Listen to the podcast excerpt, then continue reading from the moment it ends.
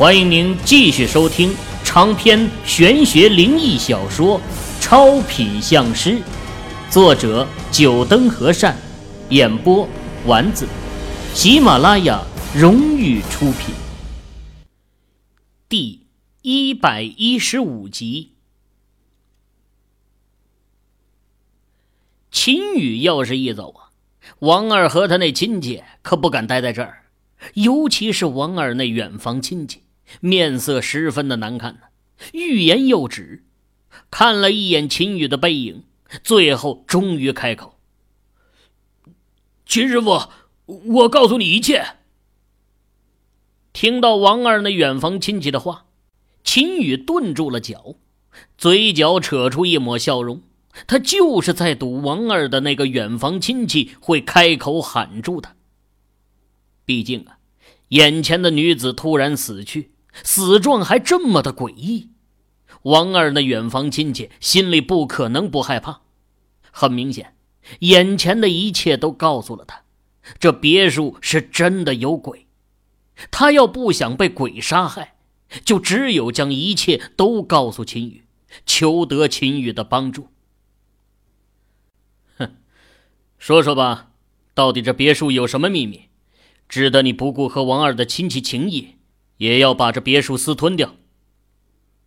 秦宇给了二哥和老四一个眼神，又走回大厅，朝王二亲戚问道：“王二那远房亲戚再次看了眼地上的白衣女子，哆嗦的从口袋里掏出了一包烟，给自己点上，深吸了一口，缓解了一下惊慌的神情，这才缓缓开口。”不不错，这从一开始就是我设计好的一个计谋。我的目标就是把这别墅所有权独自拿下，所以才会请这女人来假扮女鬼。你没有被鬼上身过？听到亲戚的话，王二除了震惊就是疑惑呀。这怎么可能？明明在别墅外，他就是被鬼上过身的，这一点。他不会看错，那是我装的。鬼上身的特征，你以前跟我说过，所以我故意走路的时候踮起脚尖走。至于你说我的手很冰冷，那是因为在你到别墅之前，我把我的手伸进冰箱里冷冻了一个多小时。王二亲戚看了眼王二，平静的解释道：“既然打算把一切都说出来了，他也就不掩饰了。”为什么要这么做？难道就因为这栋别墅卖掉可以赚一千多万？不对，就算是按照当时买下这栋别墅的价钱，你还要再拿出三百万给我，你哪来的钱？王二愤怒的质问道。他没想到合作了几年的亲戚，竟然真的会算计他。要只是为了一千万，我干嘛要这么做？凭咱俩合作。一千万也就两三年的时间就可以赚到，我的目光还没有这么短浅。王二亲戚的脸上出现一抹潮红，神情有些激动。我要独占这别墅，不是为了把别墅卖掉，而是因为这别墅隐藏着一个秘密，这个秘密才是我做这一切的目的所在。在你回到老家的第三天晚上。我因为无聊，确实找了一个小姐来。王二亲戚看着王二说道：“那天我们在别墅里疯狂了一夜，尝试着在各个地方——卧室、书房、大厅、车库、阳台。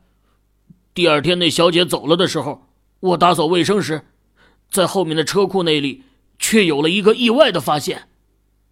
我打扫车库的时候。”不小心把一桶水给打湿了，结果那些被水浸湿的地板上出现了一幅巨大的图案。这个图案是一个盘坐在莲花台上的佛像，不过和一般在庙里看到的佛像不同，这个佛像的双眼是闭着的，而且双手也是上举，呈顶天的样子。闭目顶天。这佛像下面坐的莲花是黑白两色的。秦宇听到王二亲戚对着佛像的描述，双眸一亮，急切地问道：“对对对，是这样的，那佛像坐下的莲花台是黑白两色。”你继续说吧。得到肯定的答案，秦宇没有再说话，让王二亲戚继续说下去。而在这佛像莲花底座下面一寸的地方，有一个类似太极鱼的标志。我好奇，一脚踩在上面，结果，结果，结果那佛像散开，出现了一个地下室，对不对？没错，秦师傅，你说的没错。我脚踩在太极鱼上，那佛像下面的地板滑动，出现了一个地下室。这地下室设计的这么巧妙，我决定下去看看。王二亲戚疑惑的看了眼秦宇。不明白秦宇是怎么知道会出现地下室的。这地下室很小，只有一张床，另外还有一个排风筒。床靠着墙边，在墙上有着几条锁链，锁链一头插进墙内，另外一头连着锁铐放在床上。除了这些东西，地下室的一角还摆着一个木质马桶，呃，另外还有一个小型的。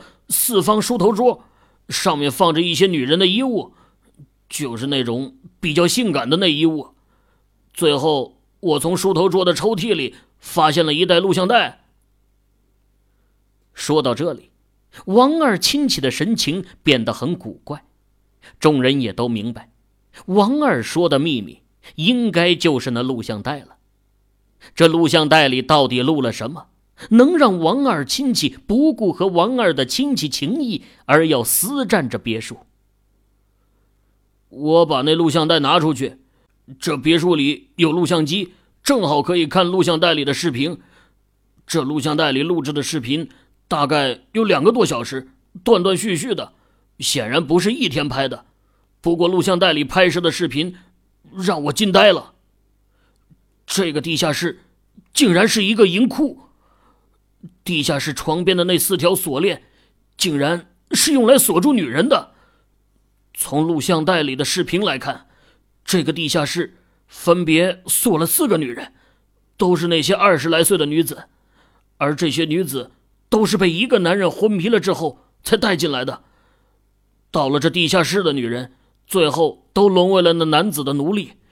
从录像里的视频来看，这几个女人。每天都在这地下室里不能出去，而那个男人一天回来两次，每次都会带一些吃的过来。王二亲戚的描述让秦宇等人都明白了这地下室的作用，这就像在岛国的电影里经常会见到的情节，就连秦宇也是看过的，只是没想到，这电影里的情节在现实中竟然真的会有。录像带里没有拍到这些女人最后都去哪儿了。拍着录像的人是那男子本人。录像最多的还是他和那些女人之间的那方面的事情。那方面的事情，王二亲戚虽然没有明说，不过在场的男人都明白，在这地下室里有着被锁住的女人，能拍的还有什么事情？如果仅凭这个。应该和你想私占别墅没有什么关系吧？虽然王二亲戚的话让秦宇几人很是震惊，但如果是这样，王二最多就是报警得了，没必要因此弄出这么一出装鬼的事情来。在这录像的结尾，这男人的脸显露了出来，也正是看到这男人的脸，我，我才会做出。这别墅闹鬼的事情来。王二亲戚顿了一下，似乎知道众人都在等待他的下文，吸了口烟，继续说道：“这男的是一个年轻人，不过从相貌上看来很熟悉。我想了一下，才知道为什么觉得熟悉，因为这年轻人长得和这别墅的原主人很像。”就是他的年轻版。想要收听更多有声小说，请下载喜马拉雅。手机客户端。王二，你也知道，咱们这别墅的原主人是一位上市公司的老总，身价不低，也是个公众人物。我在网上一查，就知道这年轻人是谁了。这正是这位老总的唯一的儿子。知道这年轻人的身份后，我的脑海里闪过了一个念头：这位老总肯定不知道他儿子在这别墅做的事情，不然的话，他不可能把这别墅转卖出去。也正是因为这个原因，我心里萌生了一个想法：你想拿着录像带去威胁那位老总，勒索一大笔钱，对吧？秦宇开口打断了王二亲戚的话。事情到这里已经很明显了，王二亲戚肯定是想借此敲诈一笔，而且呀，他又想独吞这笔钱，所以想把王二给排除在外。不错，我联系上了那位老总，给他寄过去了这录像带的副本，他答应可以给我一亿，但我要把这房子还有录像带的原本都交给他。其实。我倒不是想独吞这笔钱，只是我知道王二你的性格，虽然喜欢钱，但是你有着你的原则。如果让你知道这件事，你肯定会报警，不会同意我这么做。所以，我只有想办法从你手上拿到这别墅的产权。当初拿下这别墅的时候啊，别墅的产权证是交给了王二保管。上面过户的名字也是王二的名字，这王二要是不同意啊，他也没法把别墅还给那位老总。一开始，王二亲戚是想找个人以市场价买下这别墅的，只是他身上啊没有这么多钱，而那老总呢，则必须要他拿着录像带的原版和房产证一起，才会答应转他一亿块到账上。王二亲戚和王二不一样，买下这别墅已经是花光了所有的积蓄了，又去从哪儿拿出这上千万来？最后思来想去，他才想出了策划闹鬼这么一出戏，指望着通过闹鬼来吓唬王二，让王二可以把别墅给卖掉。只是他没想到王二会这么倔，还找来了秦宇。也就是秦宇在看完别墅离开后啊，他借故说要和买主谈事情，其实就是打电话去通知那白衣女子晚上来别墅装鬼。这白衣女子不是别人，正是他那晚找的小姐。那小姐听他说只要装一下鬼就可以有五十万呢，二话不说就答应了。一切都说开了。王二那亲戚靠在沙发上，一副解脱了的样子。不过他的目光仍然会时不时看向那倒在地上的白衣女子，眼皮微微的跳动，说明他此刻内心并没有他表面表现出来的平静。王二也是神色复杂的看向自己的这远房亲戚，可以说对于他，王二是很信任的。如果当初没有他来找自己，自己也不可能有现在这个身家。估计现在呀，还在农村这么忽悠着过日子呢。王二没有想到啊，为了钱，自己这亲戚竟然会导演这么一出戏，而且眼下还出了人命。他不清楚，在死过人的房子里装鬼，危险性有多大。王二。可是十分清楚，在龙虎山的老道士曾经和王二说过，这世上啊，有许多事情是需要忌讳的，比如在坟前装死人，深宅里捉迷藏，死过人的房子里讲鬼故事或者装鬼，在这些地方做这些事情，就有可能招惹到那些东西出现。这涉及到一种感应玄学说法，老道士没有和他多说，只是告诫道：“一定要注意这点。”王二也把这些话给记在了心里。秦师傅，那现在该怎么办呢？虽然对于自己这亲戚的行为很是气愤，但王二还是开口询问了秦宇。很明显，现在的情形是真正的鬼出现了。那鬼早就出来了，不然你当初用公鸡试验的时候，公鸡也不会不敢飞进去。你在车库里将红绸布从头上扯下来，感觉到脑袋要崩裂了，也是那鬼做的。至于歌声，我想就是你这亲戚做的事情吧，想来是在某个地方藏了个喇叭，提前录好了音。秦师傅说的没错，我们先前听到的歌声，确实是我录好音的。喇叭我安在了天花顶上，只要按下这个按钮。喇叭就会播放录音。王二亲戚从怀里掏出一个小型的遥控器，苦笑道：“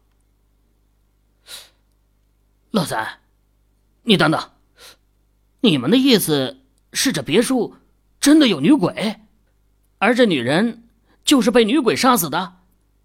可既然这样，我们现在在这里，那鬼为什么不向我们下手呢？”二哥一直沉默的听着，突然开口问道：“因为那鬼有所忌惮，鬼的感应是最灵的，他可以感觉到咱们这些人中有人可以给他带来伤害，因此不敢直接向我们下手。”秦玉回答道：“忌惮？鬼忌惮我们什么？”二哥还是不明白。那鬼能把一个女人给弄到吊灯顶上去，有这么厉害的本领，还会怕他们五个人？这位小兄弟，秦师傅的意思是说，那鬼知道秦师傅不好惹，所以没有轻易的动手。王二倒是解释了一下秦宇话里的意思。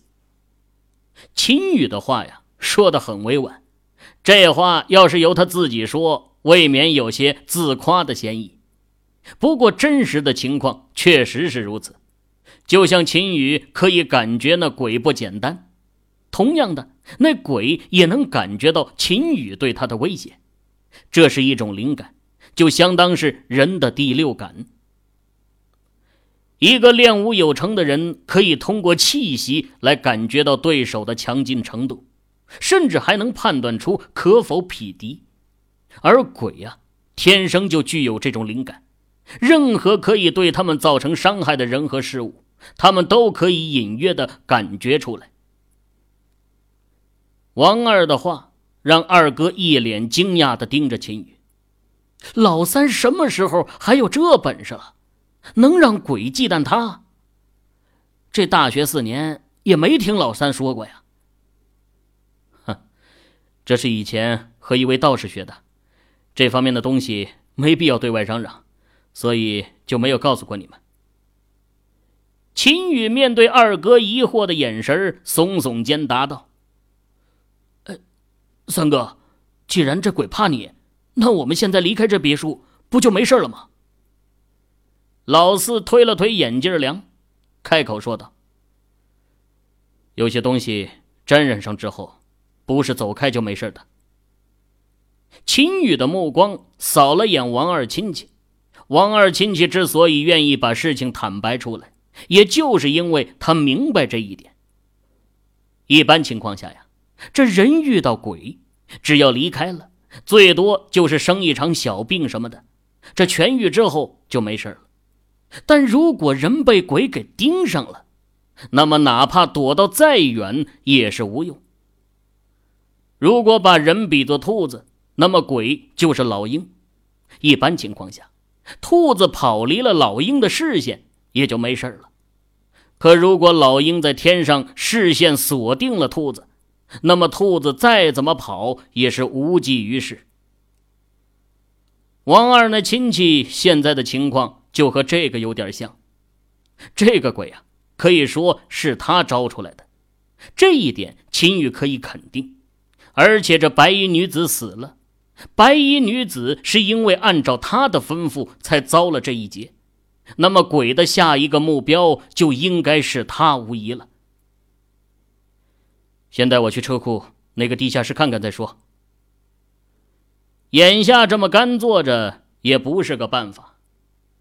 那鬼很明显可以感觉到秦玉带给他的威胁，此刻想来是躲在某个地方观察着他们。地下车库啊，就在别墅后门的外面。几人出了后门，打开车库的灯，因为有王二亲戚先前的话，大家第一个动作就是在地上找那佛像。可惜的是，几人根本就看不出这地上有一丝佛像的踪迹。这佛像我试了好几次，必须要有水滴上去才会显现出来，平时的话是看不出一点踪迹出来的。王二亲戚看到众人的动作，解释了一句：“至于水，这车库里啊安装了一个水龙头，想来是用来冲洗一下车子灰尘用的。”王二亲戚将水龙头拧开，将水管拖到车库中间，将水管放在地上，自来水汩汩流出，不一会儿啊，就已经湿了一大片。哎，还真有图像。二哥一手指着被水淋湿的地板，那里开始慢慢浮现出一些图文。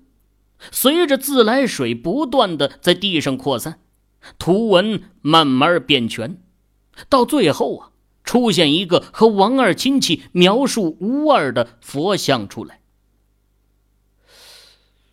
这，这是什么佛祖啊？怎么还闭眼的？闭眼佛。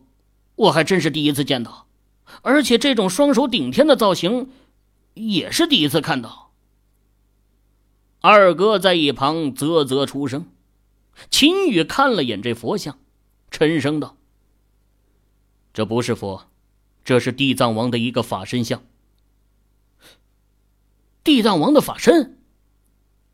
几人都疑惑的看向秦宇。秦宇开口解释道。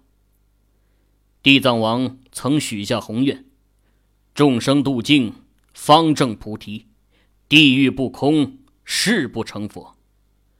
只是地藏王的这个宏愿有违天道，轮回六道，如果地狱空了，这六道怎么去轮回？所以地藏王也未曾成佛。但地藏王虽然没有成佛，不过据传说，他的佛法之身仅次于佛祖。当然，这些太虚无缥缈了，离我们太遥远了。不过，相传地藏王坐镇地狱的时候，曾有八大法身分镇八大地狱、十八小地狱内。而这闭眼顶天造型的法身，传闻就是镇压阿鼻地狱的。